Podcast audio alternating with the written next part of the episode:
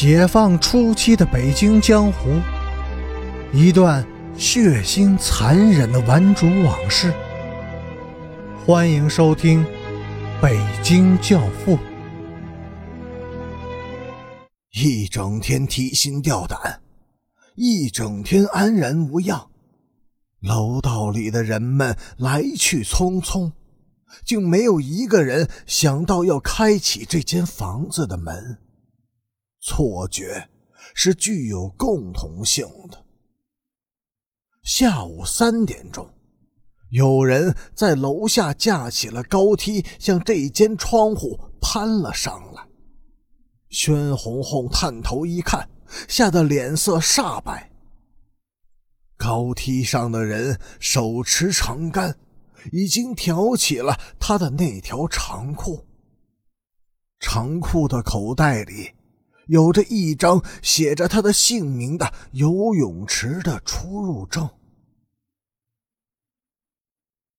夜里十一时，陈诚这才精疲力尽的回到家里，他又苦苦的找了一天。吴卫东这个小丫头，就像从不曾存在过似的，消失的无影无踪。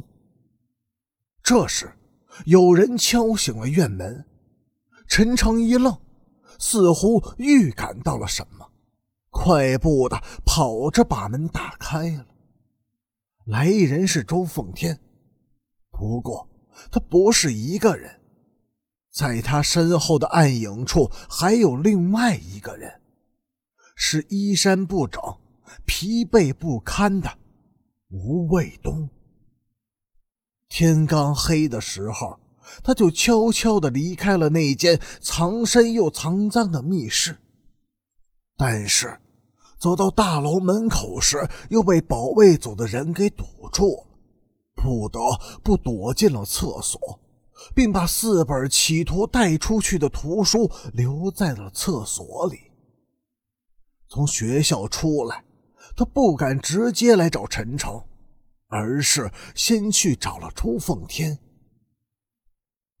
见到陈诚，吴卫东嘤嘤的哭了起来。陈诚狂怒的推开了周凤天，大步的扑了过去。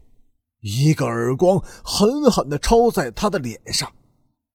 小姑奶奶，三天三夜了，你他妈的去了哪儿了？图书是在窃案发生的第三天傍晚运出学校的，三辆平板三轮车满载着十几只大号纸箱，堂而皇之的从学校大门口出了学校。当时，袁一平就站在学校的大门口，严密注视着和搜检每一个背着书包走出校门的人。陈诚笑容可掬的走到了他的面前，亲昵的搂住他的肩膀，但是，他说出来的话每一个字都是刀子，阴冷、刻毒。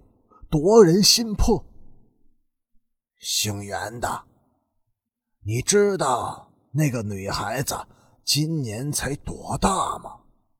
袁一平顿时面如土灰，浑身战栗不已。他竭力的保持镇静，沉默不语。十四岁，你玷污了一个十四岁的孩子。没没有，不不是我。袁一平支支吾吾的想要辩解，然而这是无法辨清的。铁证如山，你必须为此承担应有的罪责。陈诚从衣袋里掏出了一张纸，用力一抖，阴鸷的笑了。